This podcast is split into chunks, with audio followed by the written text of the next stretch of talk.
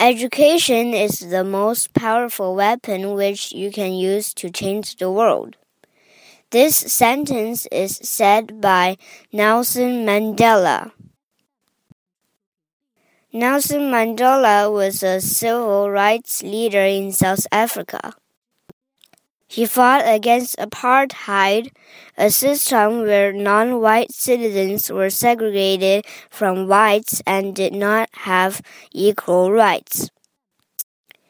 He served a good portion of his life in prison for his protests, but became a symbol for his people. Later, he would become the president of South Africa.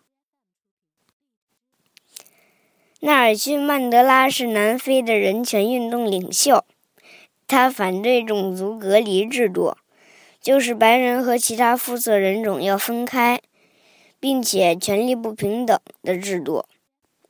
他因为他的抗议活动被捕入狱很多年，但是也因此成为了精神领袖。后来，他成为了南非的总统。并结束了南非的种族隔离制度。Now I will remind you the sentence that he said.